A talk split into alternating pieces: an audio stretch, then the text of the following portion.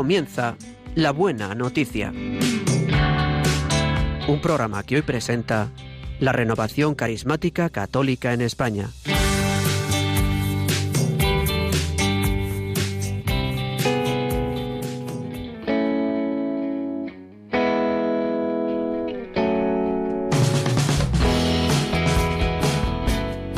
Bienvenidos a una nueva edición del programa de la Buena Noticia.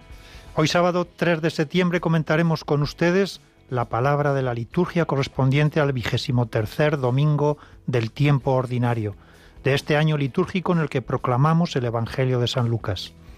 Hoy el programa va a ser conducido por la Renovación Carismática Católica y estaremos con ustedes Pilar Álvarez. Buenos días, Pilar. Buenos días. Ana Ruiz. Buenos días, Ana. Buenos días. En el control del sonido, Javi y Jesús. Buenos días a los dos. Buenos días. Buenos días. Y el que les habla, Rodrigo Martínez.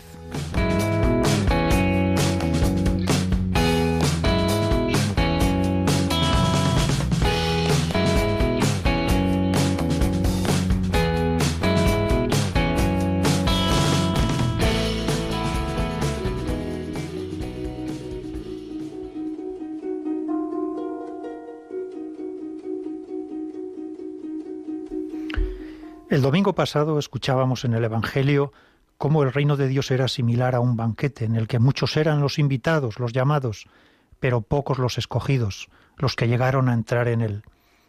El evangelista Mateo, en un episodio similar, a, diferencia de este relato de Lucas, señala que uno de los invitados que entraron al banquete del rey no llevaba el vestido apropiado.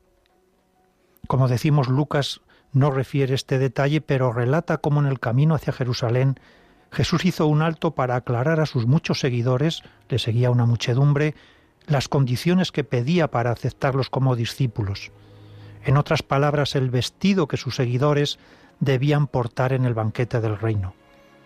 Debían estar dispuestos a renunciar a todo, familia, riquezas y al propio egoísmo. Dura renuncia para quienes confiaban en Jesús como futuro rey, que los llenaría de prosperidad y de libertad. Vamos, que querían un porvenir asegurado y confortable, y sin embargo Jesús les invitaba a un desprendimiento radical. Este camino de desprendimiento, que es un camino de sabiduría que nos prepara la vida eterna, solo es posible conociendo el designio amoroso de Dios para todos y cada uno de nosotros, que como nos dice el libro de la sabiduría es una revelación del Espíritu Santo. Este espíritu de revelación nos lleva a descubrir a los otros como hermanos, sin que exista distinción alguna entre esclavos y libres. Todos participamos de la misma dignidad al ser hijos de un mismo Padre. Es el mensaje de la carta de Pablo a Filemón. ¿Quién comprende lo que Dios quiere? nos dice la primera lectura. Dios quiere ser el primero en nosotros, en nuestro corazón. Solo teniéndolo como primero podemos ser canales de su amor hacia todos los que nos rodean dejar que Él les ame como ellos necesitan ser amados. Un amor que no aliena, que no es posesivo ni controlador, que no es envidioso ni celoso, que goza, vive y se relaciona en total libertad, porque no hace ídolos de las personas, del dinero, de mi tiempo, de mis cualidades. El Espíritu Santo que habita en nosotros va realizando poco a poco su obra de transformación. Solo nos pide una cosa, que le dejemos hacer a Él y que renunciemos a nuestra propia voluntad para que se haga en nosotros la voluntad del Padre.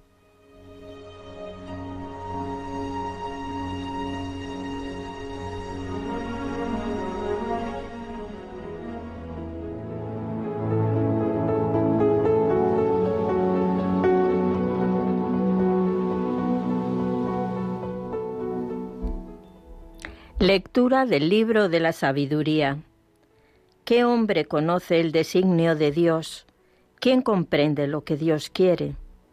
Los pensamientos de los mortales son mezquinos y nuestros razonamientos son falibles, porque el cuerpo mortal es lastre del alma y la tienda terrestre abruma la mente que medita. Apenas conocemos las cosas terrenas y con trabajo encontramos lo que está a mano pues ¿quién rastreará las cosas del cielo? ¿Quién conocerá tu designio si tú no le das sabiduría enviando tu Santo Espíritu desde el cielo? Solo así serán rectos los caminos de los terrestres, Los hombres aprenderán lo que te agrada y se salvarán con la sabiduría los que te agradan, Señor, desde el principio. Palabra de Dios.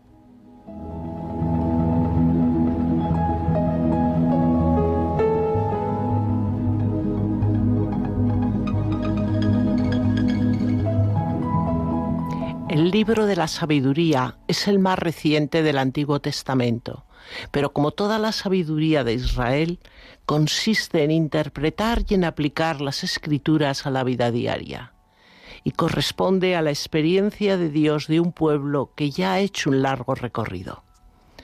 Sabemos que fue escrito en griego probablemente entre los años 50 y 30 antes de Cristo por un judío de Alejandría esta es una gran ciudad egipcia que se había convertido en el primer centro cultural del mundo mediterráneo.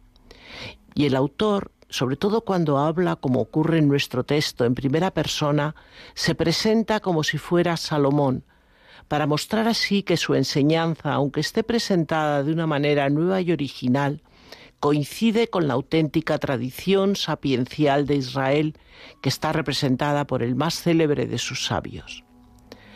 La obra se dirigió en primer lugar a la numerosa y floreciente comunidad judía que radicaba en aquella ciudad. Estaban lejos de su patria y en un estrecho contacto con una cultura muy brillante, por lo tanto corría el riesgo de dejarse seducir por los atractivos del paganismo. Y consciente de esto, el autor se propone demostrar a sus compatriotas que no tienen nada que envidiar a los paganos, y por tanto sería una insensatez despreciar los bienes que la sabiduría divina les había dispensado tan generosamente. Al mismo tiempo les va a recordar el incomparable privilegio del pueblo elegido por Dios para comunicar a los demás pueblos la luz incorruptible de la ley.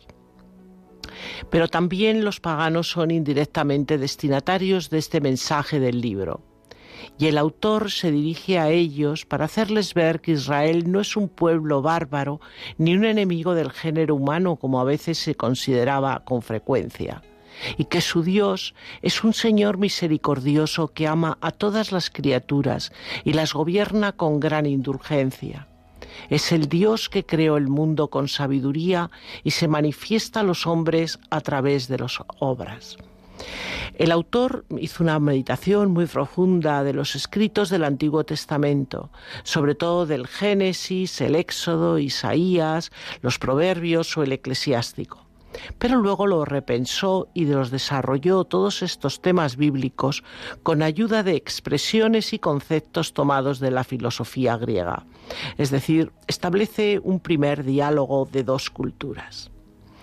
En el Nuevo Testamento no tenemos ninguna cita explícita de este escrito sapiencial, pero seguramente San Juan y San Pablo se inspiraron en él cuando hablaban de Cristo como palabra, sabiduría, imagen y resplandor de la gloria de Dios.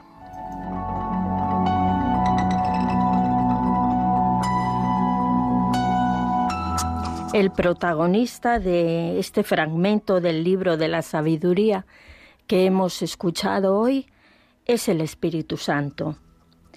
El Espíritu Santo que Dios envía desde el cielo y que nos ayuda a conocer la voluntad de Dios, lo cual tiene una gran relación con lo que después escucharemos en, en la lectura del Evangelio. Y nos habla en realidad de dos dones del Espíritu Santo, uno de la sabiduría como conocimiento para poder saber lo que es voluntad del Señor en mi vida, qué es lo que el Señor quiere de mí en esta circunstancia, en este momento, porque no es fácil conocer la voluntad de Dios siempre. A veces nosotros pensamos que con nuestra formación es suficiente, pero no, hay montones de ocasiones en que necesitamos la luz del Espíritu Santo que venga a iluminar nuestra mente, que limpie nuestros criterios, purifique tantas cosas y nos muestre el camino de la sabiduría, de la voluntad de Dios, perdón. Pero también nos está hablando de otro don del Espíritu Santo, de otro aspecto de la sabiduría, que es el sabor de Dios, y es un criterio de discernimiento para saber la voluntad de Dios. Esto que me está ocurriendo a mí, ¿tiene sabor a Dios o viene del enemigo? Voy a poner un ejemplo. Por ejemplo, cuando nosotros eh, recordamos algo triste que nos ha ocurrido en nuestra vida y, y nos ponemos a pensar en tal cosa que nos sucedió y podemos equivocarnos pensando, no, es que estoy haciendo examen de mi vida. Bien, criterio de discernimiento. Si todo eso que yo estoy pensando me lleva a entrar en la pena, en la depresión, eso no tiene sabor a Dios. Es un criterio de discernimiento. Luego, realmente, como decía antes Rodrigo, si no es el Espíritu Santo el que nos guía, el que hace en nosotros y al que tenemos que dejar de hacer, estamos perdidos. Muy importante, hermanos, que recordemos los dones del Espíritu Santo que afecta a toda nuestra persona humana, a nuestra inteligencia, a nuestros sentimientos y además que nos da criterios de discernir.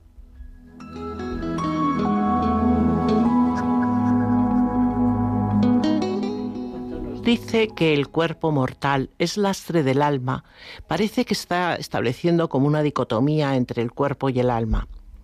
La verdad es que, como antes decíamos, tiene influencia de, la cultura griega, de la filosofía griega, que establecía esta concepción de lo humano como algo que atenazaba a lo material, atenazaba a lo espiritual. Pero vamos a empezar diciendo que eso no es una posición ni es la bíblica ni por supuesto es la cristiana. Nos dice el Catecismo de la Iglesia Católica que no hay que despreciar el cuerpo, porque la persona humana ha sido creada a imagen de Dios y es un ser a la vez corporal y espiritual, y que el hombre es en su totalidad querido por Dios. Es decir, el cuerpo es bueno.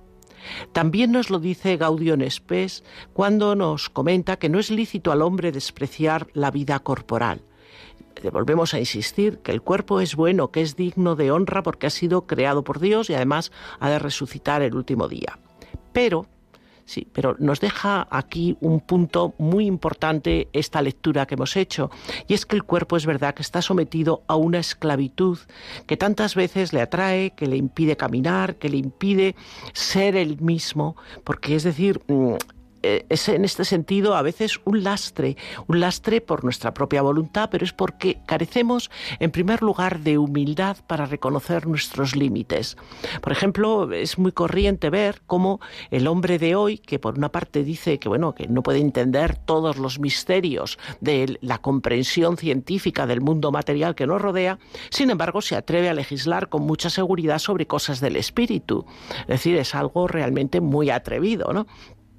Tenemos que pensar que muchas veces nos equivocamos, que nos falta esa luz, ese discernimiento que decía Pilar, ese discernimiento que el otro día estaba escuchando que el Papa Francisco va a dedicar ahora una serie de catequesis a precisamente este tema, porque necesitamos conocer la voluntad de Dios. Somos sus hijos, tenemos que conocer su voluntad, porque nuestra mente es muy limitada, someternos a ella, porque es la única, su voluntad es la única que nos va a dar este camino de felicidad que nosotros ansiamos.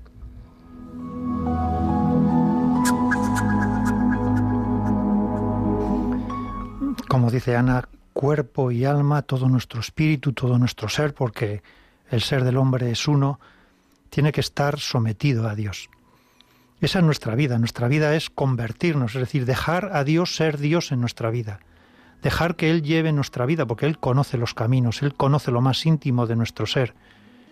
La palabra de Dios está llena de citas que nos invitan a reflexionar sobre ello. En Isaías se nos dice, porque mis planes no son como vuestros planes, ni vuestros caminos como los míos, oráculo del Señor. Cuanto dista el cielo de la tierra, así mis caminos de los vuestros, mi planes de vuestros planes. Nosotros somos criaturas en manos de nuestro Creador pero no en manos de un creador arbitrario, un, creador que, trata de, dominarnos, sino de un Padre amoroso, que Él conoce lo más íntimo de nuestro ser y nos va a llevar por los caminos que Él tiene preparados. Pero ciertamente la sabiduría de Dios pasa por el lenguaje necio del sufrimiento, el lenguaje de la cruz.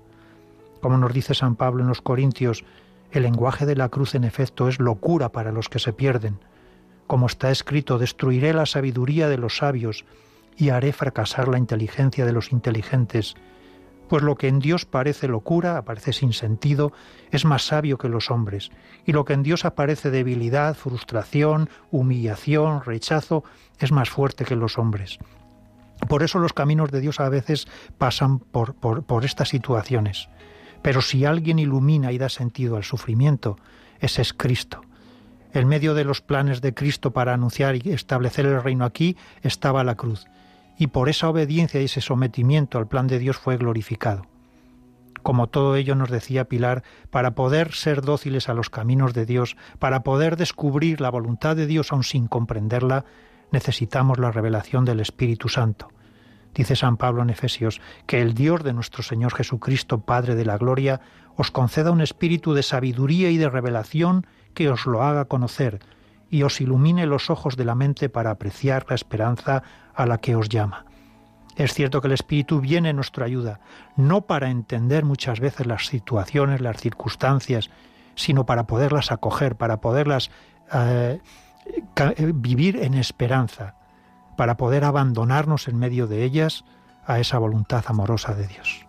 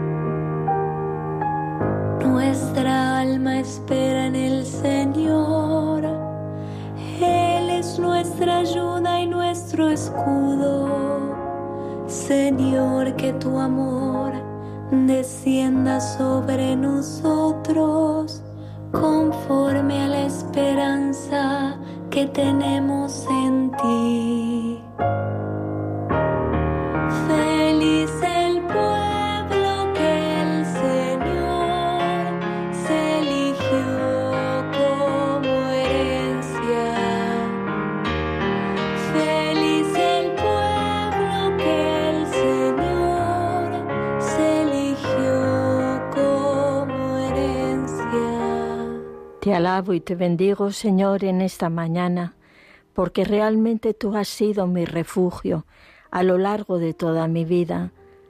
Aunque yo no te sintiese, Señor, aunque yo te abandonase y no te mirase, tú estabas ahí, Señor. Tú eras mi refugio. Tú eres, Señor, el que da sentido a mi vida, el que me ha enseñado todo aquello que me hace persona. Te alabo y te bendigo, Señor, porque poco a poco tú me vas transformando, me vas haciendo más parecida a ti, a pesar de mis miserias, a pesar de mi debilidad y de mis traiciones, Señor.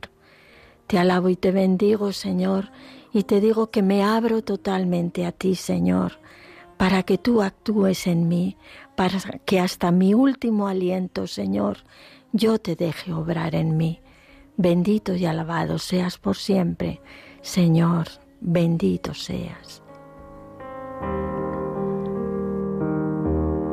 Feliz el pueblo que el Señor se eligió como herencia.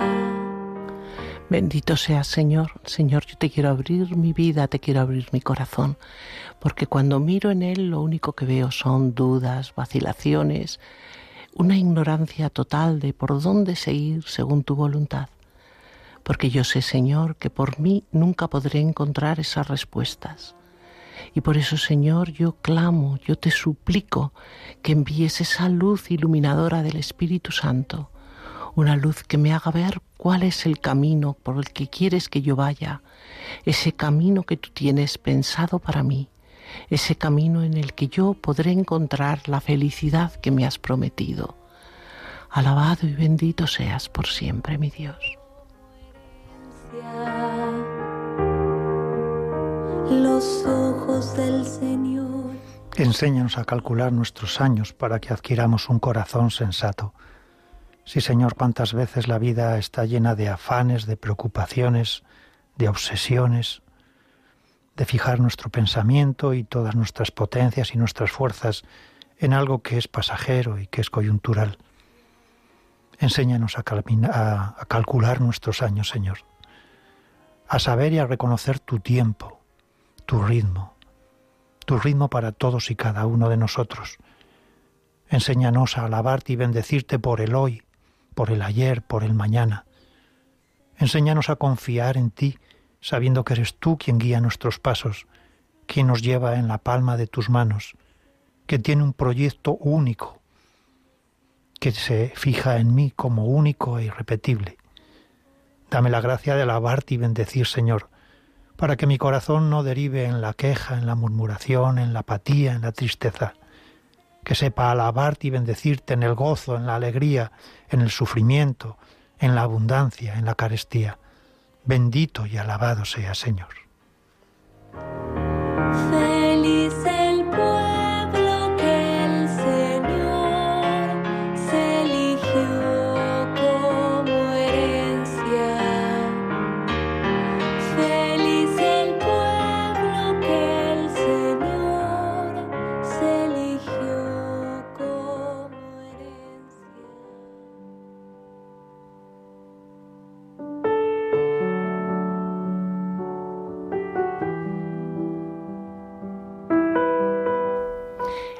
Lectura de la carta del apóstol San Pablo a Filemón. Yo, Pablo, anciano y ahora prisionero por Cristo Jesús, te recomiendo a Onésimo, mi hijo, a quien engendré en la prisión. Te lo envío como a hijo. Me hubiera gustado retenerlo junto a mí para que me sirviera en nombre tuyo en esta prisión que sufro por el Evangelio, pero no he querido retenerlo sin contar contigo Así me harás este favor no a la fuerza, sino con toda libertad.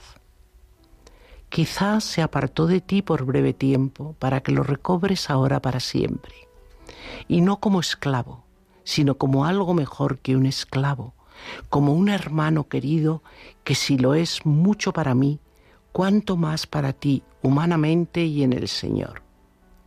Si me consideras compañero tuyo, recíbelo a Él como a mí palabra de Dios.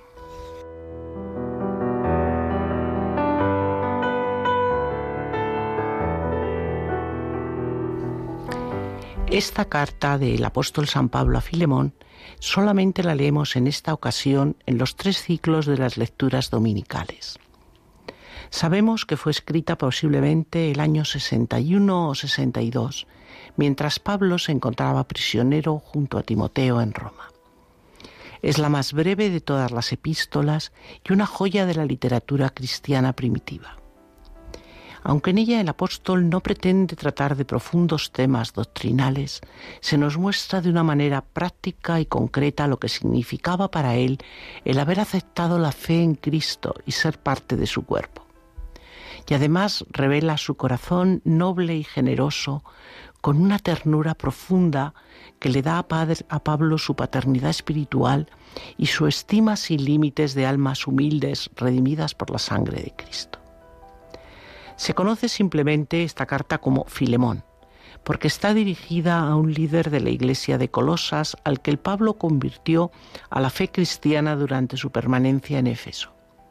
Plantea el caso de uno de sus esclavos que huyó de su casa y para escapar a las severas sanciones que amenazaban a los esclavos fugitivos buscó refugio en Roma.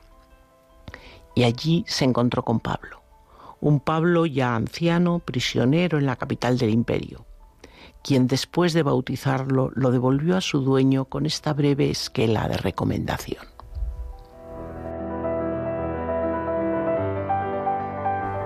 Esta carta a Filemón nos da pie para hablar de algo tremendamente humano, como es el afán de dominio, el afán de dominio que tenemos sobre las cosas y las personas, el ser posesivos, el creerme dueño de esta persona porque es mi marido, porque es mi hijo. Y en todo esto hay que introducir lo que antes escuchábamos, que nos decía Rodrigo, lo que es realmente el ser cristiano, cómo transforma todo o debe transformar todos los sentimientos y todos nuestros criterios.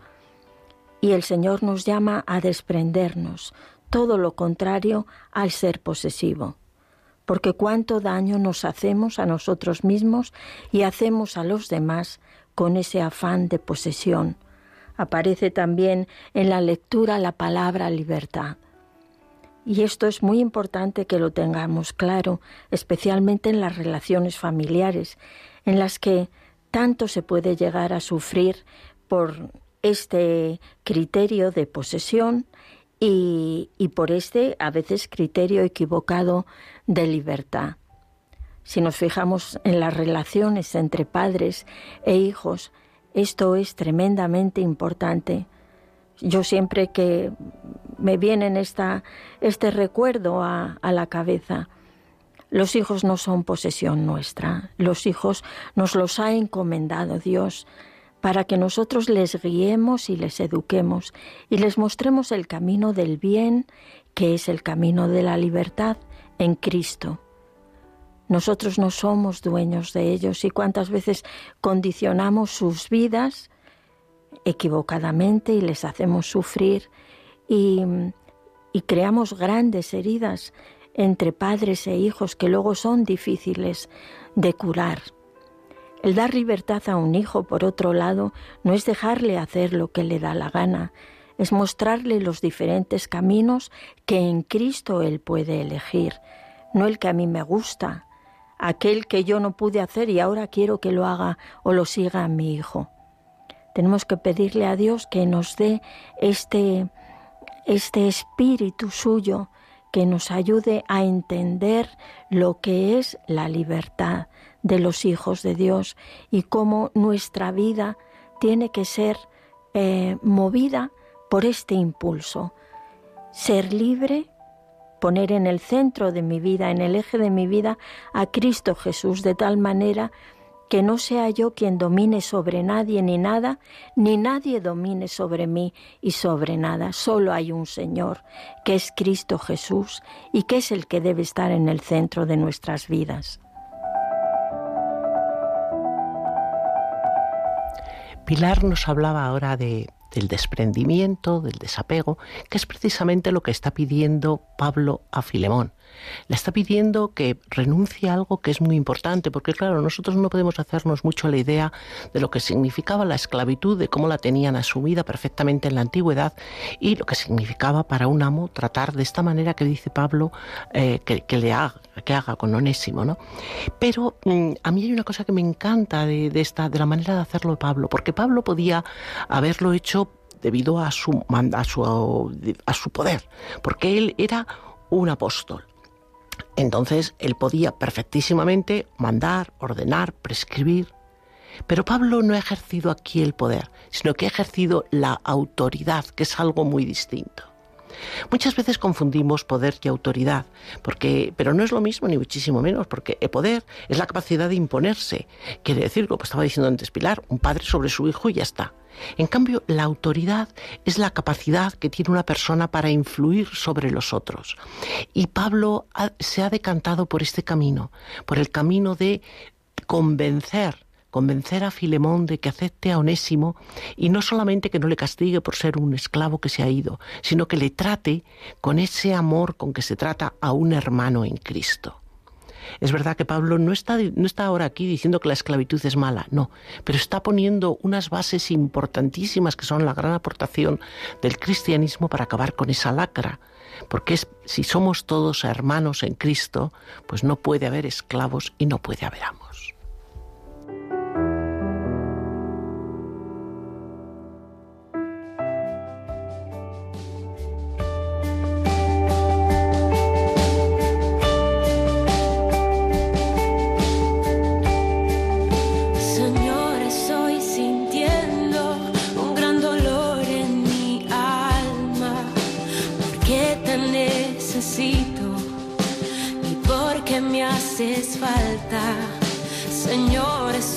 sintiendo un gran dolor en mi alma, porque te necesito y porque me haces falta.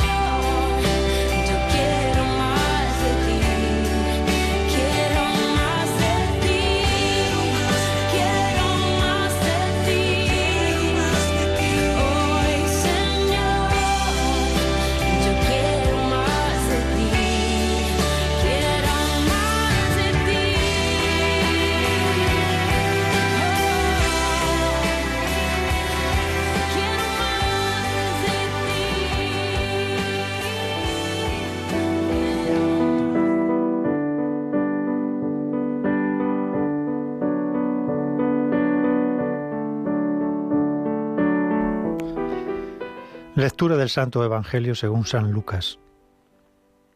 En aquel tiempo mucha gente acompañaba a Jesús. Él se volvió y les dijo, Si alguno se viene conmigo y no pospone a su padre y a su madre, y a su mujer y a sus hijos, y a sus hermanos y a sus hermanas, e incluso a sí mismo, no puede ser discípulo mío. Quien no lleve su cruz detrás de mí no puede ser discípulo mío. Así, ¿quién de vosotros si quiere construir una torre no se sienta primero a calcular los gastos a ver si tiene para terminarla? No sea que si echa los cimientos y no puede acabarla, se pongan a burlarse de él los que miran diciendo, este hombre empezó a construir y no ha sido capaz de acabar. ¿O qué rey si va a dar la batalla a otro rey, no se sienta primero a deliberar si con diez mil hombres podrá salir al paso del que le ataca con veinte mil? Y si no, cuando el otro está todavía lejos, envía legados para pedir condiciones de paz. Lo mismo vosotros. El que no renuncia a todos sus bienes no puede ser discípulo mío. Palabra del Señor.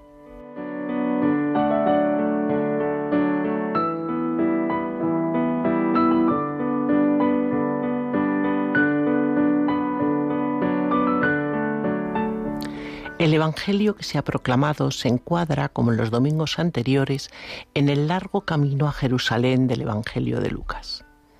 Es el camino de la muerte expiatoria, el camino de la cruz. Una última etapa que, aunque históricamente debió tener una duración de apenas seis meses, Lucas la va a dedicar 15 capítulos nada menos en su Evangelio. Así vemos que si Jesús el pasado domingo había insistido en la puerta que conduce a la vida que es estrecha, en el texto que tenemos hoy vuelve sobre la misma cuestión y al hablarnos de las condiciones del discipulado vuelve a insistir, a insistir en esa radicalidad que se precisa para seguirle.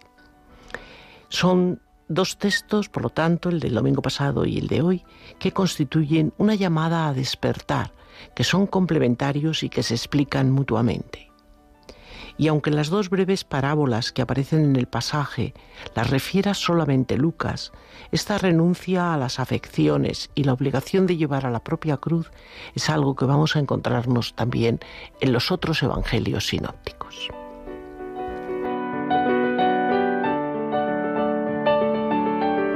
Este fragmento del Evangelio de hoy, que aunque nos parezca que contiene tres ideas diferentes, en realidad se relacionan perfectamente entre sí. Yo voy a partir de, del versículo en el que Jesús nos dice, quien no lleve su cruz detrás de mí, no puede ser discípulo mío. ¿Cuántas veces lo hemos escuchado y, y hemos aprendido por experiencia en nuestra vida que la cruz antes o después aparece. Aparece en la vida de los que no son cristianos, porque también tienen sufrimientos, y aparece la cruz en nuestra vida de cristianos. Jesús nos invita a cargar cada uno con su propia cruz. Y aquí hay que hacer un inciso sobre lo que nos hablaba la primera lectura de la sabiduría, de la voluntad de Dios, para discernir si tal sufrimiento es realmente mi cruz con la que debo cargar o si es un sufrimiento que Dios no quiere en mi vida, aunque a los ojos del mundo pueda parecer que sí lo es. Importante el discernimiento para saber cuál es mi cruz. Y después Jesús me invita a cargar con ella y a seguirle. La cruz no se puede llevar si Jesús no va a nuestro lado nos pesa demasiado. Y luego Jesús nos invita a seguirle. Y Jesús a dónde va es al Calvario. Jesús sube al Gólgota cargando con su cruz. Y a eso es a lo que nos invita. Cuando escuchamos esto, nos da un escalofrío porque el sufrimiento nos aterra tantas veces, porque tenemos poca experiencia de pasar por el sufrimiento de la mano de Jesús. Y en el Gólgota, ¿qué es lo que nos encontramos? El perdón completo y absoluto. Padre, perdónales porque no saben lo que hacen. Y a esto Jesús nos está invitando cuando cargamos con nuestra cruz, esa cruz que a lo mejor nos han cargado otros sobre nuestros hombros, pero Jesús nos lleva ahí, a ese punto. Perdónalo, perdónalo como yo te he perdonado a ti como yo le he perdonado a Él, porque yo a ese que te ha hecho sufrir, también le quiero, le quiero como te quiero a ti. El Calvario es también el lugar del amor sin límites. Y a esto es a lo que estamos llamados los cristianos, amar sin límites.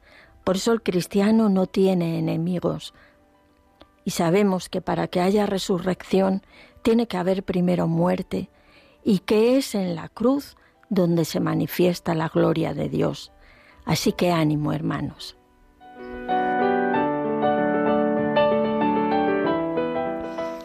El Evangelio es a veces provocador, pero nunca contradictorio.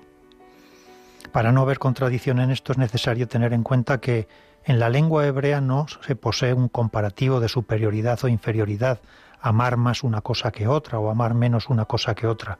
Lo simplifica y lo reduce todo a amar u odiar. Por eso en la versión del Evangelio este relato es más comprensible. El que ama a su padre o a su, a su madre más que a mí no es digno de mí. El que ama a su hijo o hija más que a mí no es digno de mí. Aún así no deja de ser provocador. Jesús pide que el amor por Él pase por encima o delante de todos los demás amores, bien sea de las personas queridas, bien sea de los propios saberes o de los bienes. Pero ¿por qué Jesús nos pide amarle a Él por encima de todo lo demás? Porque es la garantía de poder amar a los demás más y mejor de lo que podemos hacerlo. Amar a Jesús por encima de todos es amar a los demás en su libertad, amarles sin condiciones, amarles sin esperar nada a cambio, amarles en definitiva como Cristo mismo les ama, sin esperar retribución alguna. Estaríamos equivocados si pensáramos que el amor a Cristo entra en competencia con los diversos amores humanos, para con los padres, el cónyuge, los hijos y los hermanos. Cristo no es un rival en el amor. El amor a Cristo no excluye los otros amores, sino que los ordena. En Él el resto de los amores encuentran su fundamento y apoyo, y ya que Él nos da la gracia necesaria para vivirlos hasta el fondo.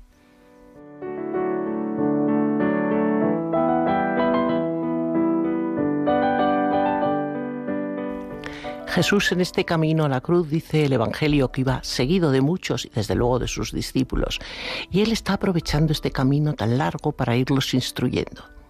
Sabemos que la educación judía tradicional hacía énfasis más en la forma de vida que en la transmisión de conocimientos.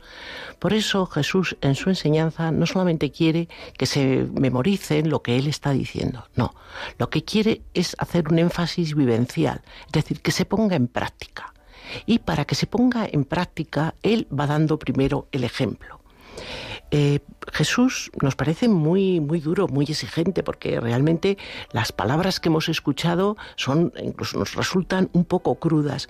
Pero yo digo, Él predica con el ejemplo porque había renunciado a todo él había renunciado a la familia, a los parientes, a su madre. Él no tenía dónde reclamar, dónde reclinar la cabeza. Y él tiene que llevar incluso a cuestas su propia cruz. Entonces, claro, cuando nosotros vemos que Él nos va dando ejemplo, tenemos que entonces entender mucho mejor que si queremos ser discípulos del Señor, tenemos que ir siguiendo sus caminos, siguiendo sus huellas. Y Él lo que nos pide además no es que le demos un poquito de amor, no es siquiera que le demos un 99%. Él quiere todo. Es decir, Él nos pide la totalidad. Es, tiene que ser un amor de preferencia, un amor en el orden en el cual pues todo lo demás tenga que ser abandonado. Y esto, esto lo puede exigir porque para eso es Dios. Recordemos cuál es el primer mandamiento de la ley. Amarás a Dios con todo tu corazón, con toda tu alma, con todas tus fuerzas, y como dice también en el Evangelio, con todo tu ser. A mí es algo que me parece realmente precioso porque quiere decir que a Dios le tienes que someter todo. Tiene que ser un amor apasionado que esté dispuesto a desapegarse de todo, que esté dispuesto a perderlo todo por él y no a no anteponer nada. Y no porque seamos masoquistas ni nada por el estilo, sino porque es que estamos dándoselo a quien realmente lo merece, al quien nos va a dar a cambio toda esa felicidad que nos ha prometido y que nosotros estamos esperando, eso que nuestro corazón realmente está anhelando. Entonces, si queremos ser sus discípulos, tendremos que seguir sus condiciones.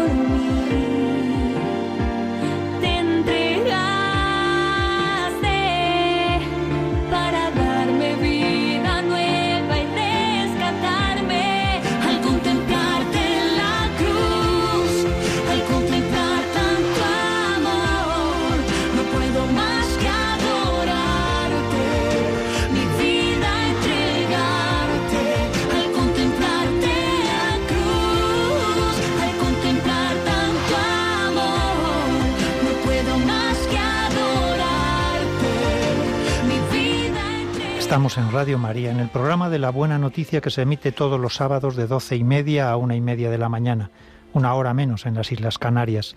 Hoy conducido por la Renovación Carismática Católica y estamos acompañándoles Ana Ruiz, Pilar Álvarez y Rodrigo Martínez. Les invitamos a hacernos llegar sus aportaciones y comentarios sobre las lecturas de este domingo escribiéndonos a la dirección de correo electrónico la buena noticia 1, 1 en número, arroba radiomaria.es. La buena noticia 1, 1 en número, arroba radiomaria.es.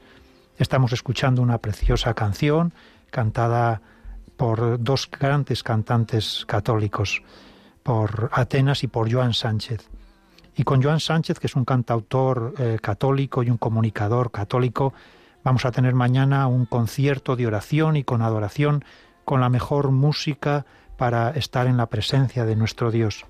Lo vamos a tener en el templo de Nuestra Señora de Lourdes y San Justino, en la calle San Juan de Mata 30, aquí en Madrid, que comenzará a las cinco y media. No se necesita inscripción y todo aquel que quiera pasar un rato de oración, de alabanza, de adoración ante el Santísimo, con la mejor música, con Joan Sánchez.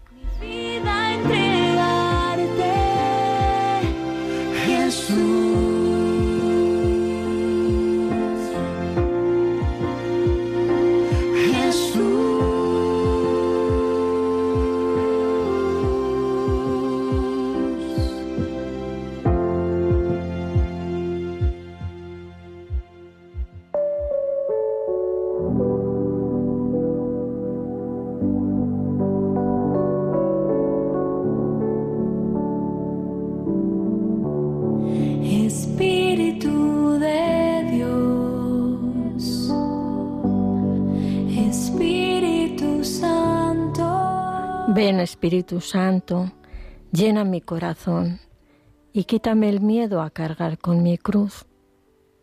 Guíame tú, Señor, ayúdame a no tener miedo. Muéstrame que ese amor tan loco con el que tú me amas es el que me va a ayudar. Ayúdame a recordar cada día que tu yugo es suave y tu carga ligera, porque tú llevas la mitad de mi carga, Señor, por no decirla toda, porque tú me acompañas, Señor, porque cuando me duele el hombro, tú pones el tuyo y me ayudas a seguir. Yo, Señor, quiero hacer tu voluntad, pero sabes de mi pequeñez, de mi miseria, de mi miedo, de mis complejos, de mi pasado. Pero ahí estás tú, Espíritu Santo, para venir y curar mis heridas, para levantarme cada vez que me caigo y llevarme de la mano hasta el Golgota. Bendito sea, Señor, ven Espíritu Santo, lléname con tu presencia, con tu amor, Señor. Transforma mi carne, transforma mi mente, transforma mi entera, Señor, para que tú puedas vivir en mí.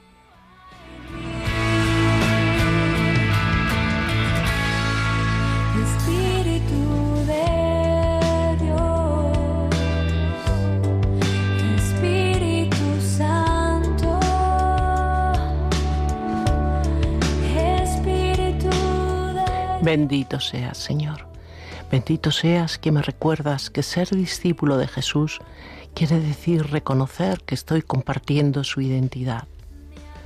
Yo te presento lo que llevo en mi interior, Señor, toda mi mediocridad, mis dudas, mis vacilaciones, también toda esa manera tantas veces hipócrita de vivir el cristianismo, de vivir este discipulado que mi corazón quiere, pero, pero que no puede, Señor. No puedo si tú no me das tu fuerza, Espíritu Santo. Dámela, Señor, para desapegarme de todas estas cosas materiales que tantas veces me ciegan, de todos esos afectos que me pueden alejar de ti, de todas estas comodidades que me hacen pues intentar esquivar la cruz. Porque solamente siguiendo tu camino, Señor, yendo contigo, yendo contigo de la mano, tú que me rescatas siempre, sé que podré ser tu discípulo. Bendito seas, Señor, bendito seas.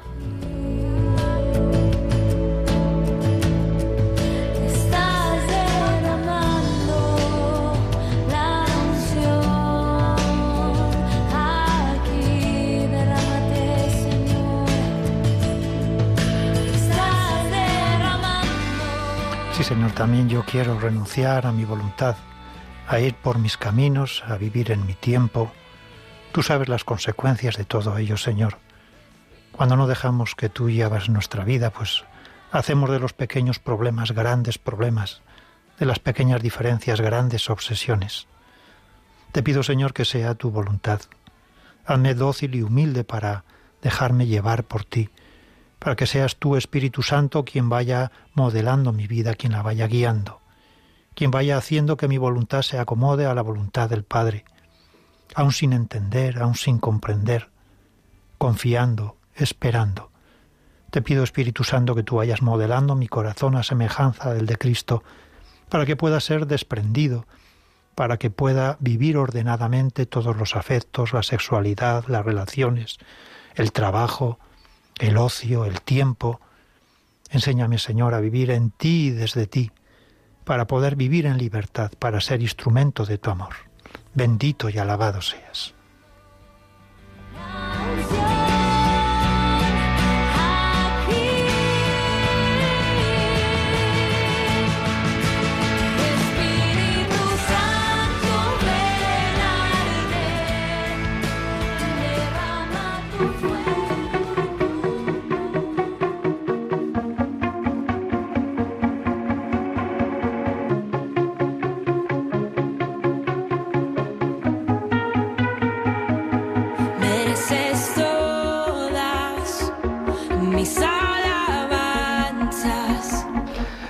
Fin a este programa en el que les hemos acompañado Pilar Álvarez, Ana Ruiz, Javi, Javi y Jesús en el control de sonido y Rodrigo Martínez.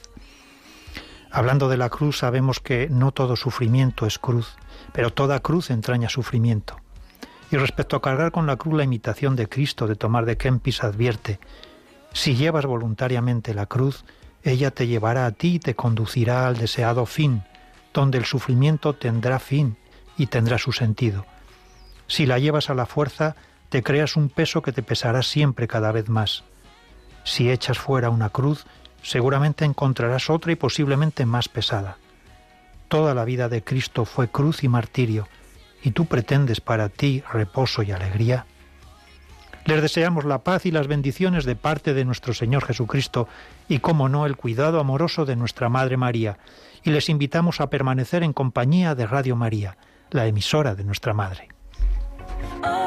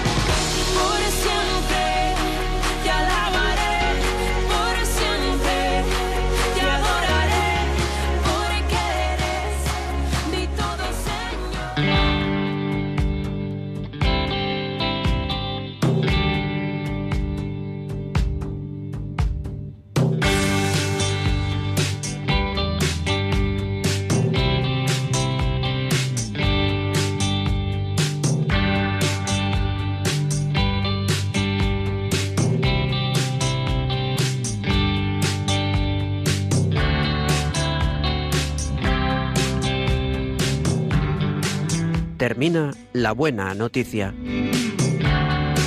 Un programa que hoy ha presentado la Renovación Carismática Católica en España.